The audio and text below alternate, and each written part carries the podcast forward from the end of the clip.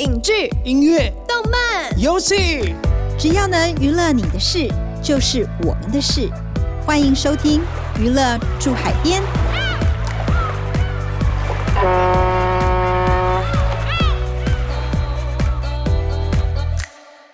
欢迎收听由静好听与静周刊共同制作播出的节目《娱乐住海边》，我是静周刊娱乐产业组记者向怡斐。我是对记者咄咄逼人、讲话又经常失态的灭绝师太。从二零二零年开始，不少经典电影在戏院重映，不论是文艺的经典《烈火情人》《末代皇帝》，或者是好莱坞的卖座电影《铁达尼号》《刺激一九九五》，甚至呢，像经典的动画《蓝色恐惧》。都陆续的在台湾重映了，不仅吸引了许多年轻世代的影迷在大荧幕重新认识这些经典电影，许多当年的影迷也能在戏院重温当年看电影的感动。今天要聊的这部经典重映背后的故事非常的曲折。请大家把握机会到大荧幕观看，因为呢，出品人邱富生表示，为了尊重这部电影在戏院映演的质感与时代情怀，未来的三年内绝对不会上串流平台，暂时呢也没有重新发行 DVD 的计划。这部重映电影就是一九八九年侯孝贤执导的《悲情城市》。这部电影最近再次掀起话题。究竟为什么隔了三十三年才重新推出，引起怎样的讨论？宣发团队又是如何造势包装，让电影与不同世代的观众在大荧幕见面？这一集娱乐住海边，我们要来分享《悲情城市》当年如何引起世界影坛的重视，还有最近以四 K 数位版重出江湖的过程。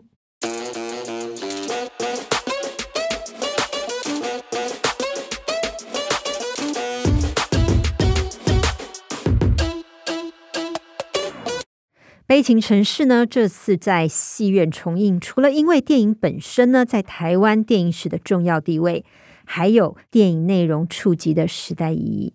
电影选择在二二八的档期推出，我想应该和片中出现的二二八事件有关。片商真的是很有概念，借由这样的时间点呢，刚好可以引起更多的讨论。但要安排一部三十三年前的电影重映，应该也是一个不简单的任务。这次呢，怡斐呢访问到让这部电影重返大荧幕的发行商千猴子股份有限公司的总经理王师，请怡斐和我们分享一下《悲情城市》重映的经过。这次重映，王师有提到，《悲情城市》出品人邱富生的心态转变，其实是最主要的关键。虽然《悲情城市》导演是侯孝贤，但是主要投资者是邱富生，影片版权也在邱富生手上。电影要重映，当然就需要版权所有人，也就是这位邱老板点头。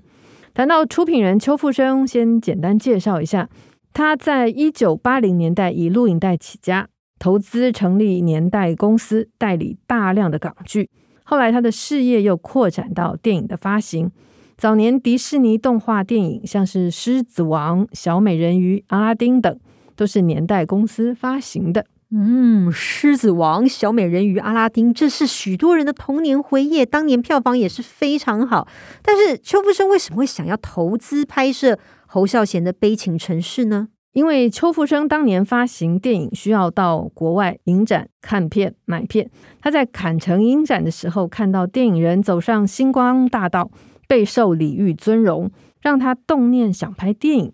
后来透过当时他公司的同事，也就是后来《双瞳》《风声》等电影的导演陈国富介绍，决定投资侯孝贤的《悲情城市》。《悲情城市》在一九八八年底在金瓜石拍摄，当时制作费花了一千九百万元，堪称是大手笔。不止故事内容的史诗格局，在技术层面也开创台湾电影的新业，像是头一次采用全程同步录音，请到日本音乐家为电影配乐，并且在日本进行各种声音与影像的后制，这些都有助于提升台湾电影的品质。后来，《悲情城市》也拿到威尼斯影展金狮奖。当年《悲情城市》得到威尼斯影展金狮奖的时候，真的是超级轰动，因为是第一部在欧洲三大影展得到首奖的华语电影，而且呢，它的内容突破了禁忌，是第一部涉及二二八历史的台湾电影。这么重要的电影，早就应该重映了，为什么会等到现在呢？啊，是，其实邱富生他也很清楚《悲情城市》的经典地位，所以在前几年就把这个影片送到台北影业。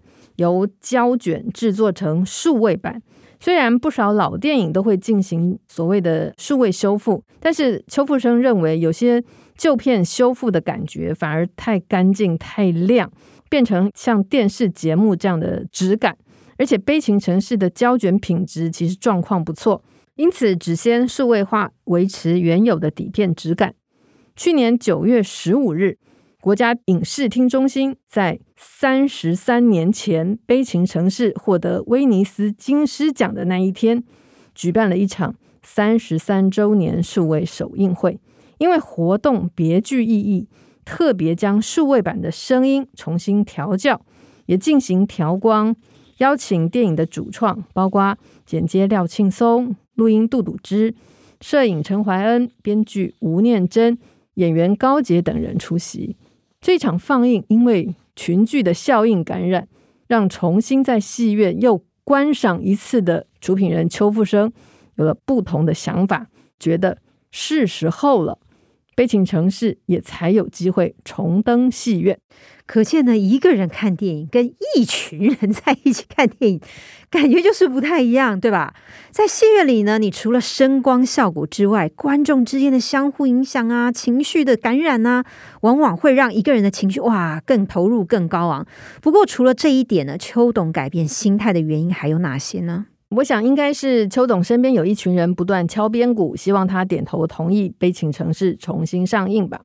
这些人包括有这次重映宣传统筹，也就是记者出身的年代国际香港有限公司执行长楚明仁，还有国家影视厅中心董事长蓝祖蔚、新媒体协会理事长蔡家俊，还有前面我们提到发行商千猴子股份有限公司总经理王师。王师他也说，邱董在影视厅中心重看《悲情城市》的时候，觉得台湾这几年一直在身份认同、政治纷扰当中，现在看这部片其实有一种新的意义。王师谈到，他力推《悲情城市》重映，除了是以他个人影迷的身份希望经典电影重映，同时也认为旧片重映就像带影迷进入时光机，重新回味年轻时的文化与娱乐记忆。这也是许多旧片重映，包括我们前面提到的《末代皇帝》《霸王别姬》都开出票房佳绩的原因。是的，现在就来听听王师对于电影重映更多的想法。当初你想要重映的理由是什么？以前胶卷时代的电影，它如果没有出 DVD 对的话，如果没有好好的保存，它其实跟当代的观众是完全断裂，他等于完全消失在你的记忆当中。一方面是我想要跟我年轻时候看过的经典电影相遇，然后一方面是我零八年在光点台北上班，我到那时候等于是老板，那时候做红气球，等于是以员工的身份帮老板做片。然后后来开了千猴子之后，那时候是林文琪当国影中心的，那时候他已经叫执行长吗，你忘记了？那时候他们修复了《尼罗河女儿》，那时候是我们做的。我觉得对我来讲，就是他虽然好像侯导都不愿意承认这个是他的片，他也从来不出来宣传。那时候有谁？那时候高子有出来宣传，对，那时候蔡振德有出来宣传。票房一般般，对我来讲就是我从来没有看过这个片，哇，好神奇哦！杨林然后唱歌，那个是一个邀请歌星来演戏，然后因为要卖主题曲，所以拍电影的年代。然后高级的第一部片，还有一件事情让我当时觉得非常非常珍贵的事情是，我从小就是混台师大公馆那一代嘛，以前的电视都在棚内拍的，它都是搭出来，只有电影留下了当年台湾各地的风貌。对，所以看到那个时候的公馆，那时候公馆第一家肯德基，跟我讲那个哇，那个那个非常感动，就像是我们现在要在《人类风尘》里面，你才看得到中华商场一样的道理。所以我觉得数位修复是一个真的是时光机，穿越时空。所以我觉得台湾的这些。经典电影，我觉得这几年才慢慢的，大家想到说啊，原来台湾过去有这么多有趣的作品。当然，除了比较主流的论述新电影那一挂之外，朱一平导演那是我们童年最重要的台湾电影的回忆。其实我们现在在一片一片把它找回来，包括我过年的时候的时候看那个蓝色访问主导的《七日谈》，我都觉得好开心，好珍贵。所以我自己参与侯导的电影，从《红气球》到《尼罗河女儿》，到后来《刺客聂隐娘》，等于现在这个变成是我第四部作。报道的电影，而且千后子又是一个 专门做台湾电影的公司。我想说这个事情，如果我我们不做，会很遗憾吧？对啊。这一次呢，《悲情城市》四 K 数位版重映，卖座相当成功。上映九天呢，票房就突破了一千万元。以影片的身世，应该可以成为台湾经典重映电影的票房冠军。可见这个行销策略非常的奏效哦。为了可以召唤影迷回到戏院欣赏，这次的《悲情城市》重映，行销团队有哪些规划？又是怎么样执行，顺利的完成任务呢？虽然《悲情城市》第一次上映的时候创下全台八千万元的绝佳票房，但是经典重映的宣传还是有一定的门槛。那生意头脑一流的邱富生在重映的宣传上，虽然放手交给行销团队，可是他自己也提出两个一定要有的重点。第一个就是预告片里面一定要放进电影的两段经典台词，包括陈松勇说：“咱本岛人上可怜，连咪日本人，连咪中国人，众人家，众人骑，无人听。”啊，对不起，我的台语讲的不是很轮转，已经非常好。好，还有，哎，这个我因为毕竟是陈松勇啊，我怎么样来都学不到他的那个气口。好，还有另外一个就是。梁朝伟开口说话说：“哇台湾人。”好，这是两句一定要放的台词。那第二个呢，就是在正式的海报上一定要放上这一次主要的文案。这个文案就是“身为台湾人，一生必看的电影”。后来这些台词或者是文案，大家可以在很多媒体上面不断的看到，也为整体的行销定调。嗯，这些台词或者是文案的重点都凸显了“台湾人”三个字。从行销观点来看，真的是定位相当的清楚，难怪呢可以引起观众的共鸣。另外呢，师太我呢，虽然对于梁朝伟时隔十年公开在台湾亮相、现身《悲情城市》首映这部分最有感觉。但也看到了其他力量的动员，像是一些电影的相关出版品，无论是新出版或者是再版，都和电影相互串联，共同的拉抬声势。是《悲情城市》的经典地位毋庸置疑。当年电影还没有推出，就已经先出版编剧吴念真、朱天文的剧本书。那电影问世二十周年以后，也有张敬培采访撰写的《凝望时代：穿越悲情城市二十年》。这些书都配合电影的重映，有新版推出，观众可以透过文字记录，深入理解这部电影背后的故事。另外，在影像记录的部分，则是有首度发行的《悲情城市剧照书》。这本书里面呢，搜罗了剧照师陈少维拍摄的黑白剧照，还有工作照，达两百多张，这些都是很珍贵的电影史料。不过，让人遗憾的是，这部电影当年所有的彩色剧照，电影出品公司竟然全部没有保留，消失不见。因此，这一次宣传都是用陈少维当年拍摄的黑白照片，把它翻成彩色。那连我们现在看到重映的正式海报，上面有梁朝伟、辛淑芬跟儿子的这个全家福彩色照，其实呢是从。底片数位扫描之后，让海报设计师陈世川修图之后再使用。嗯，说到了海报，这次呢重映也推出了好多款的海报，都好好看哦。而且在网络和实体戏院推出海报套票的预售，销路相当好，连我都去预购了一套。呀，是海报也是行销的一环。王师就强调，背景城市行销的第一层就是要卖影迷的记忆。因为他之前执行《少年的安娜》这部老片重映，他以海报发行套票的方式非常的成功，所以呢，《悲情城市》的时候，他又在第一波预售的时候加强这个部分。据说这次设计的海报还被韩国的海报商看到，问说可不可以批去韩国卖。哇，海报的魅力可见一斑哦！我们现在就来听听，在以海报展开宣传攻势之后，还有没有什么样的行销策略来吸引新旧影迷的方法呢？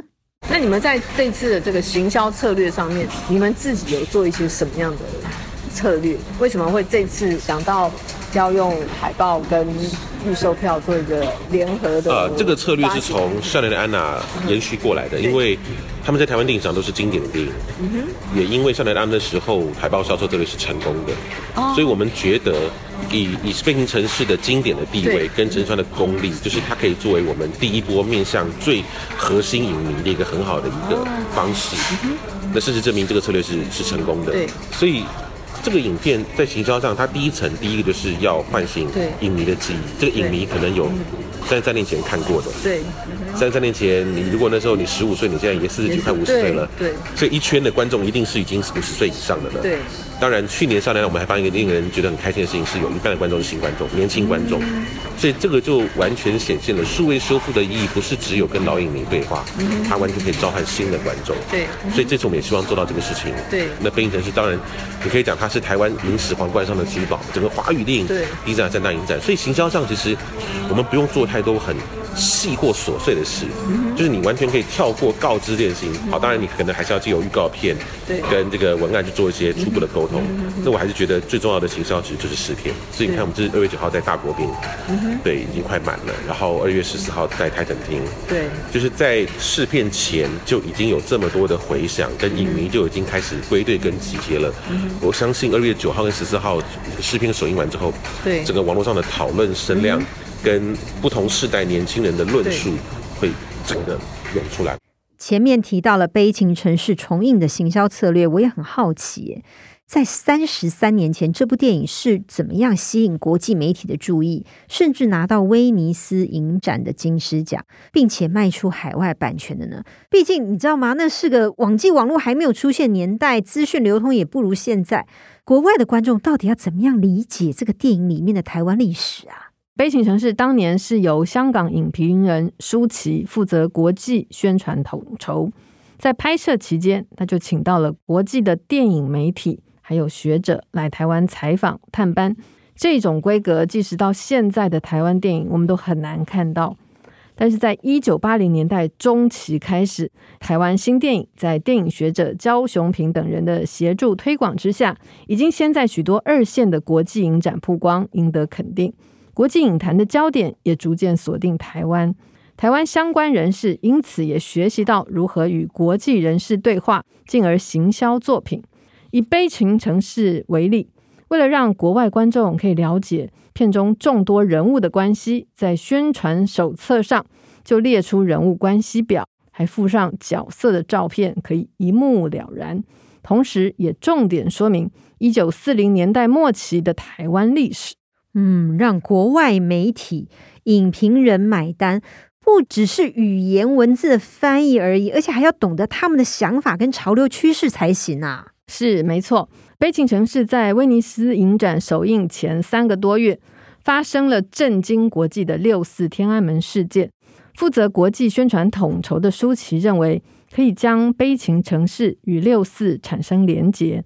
当年威尼斯影展在英文媒体《综艺日报》的全版广告标题就是“一九四七年台湾政府屠杀上万人民”，他用了一个英文字叫做 “massacre”，就是大屠杀这个字。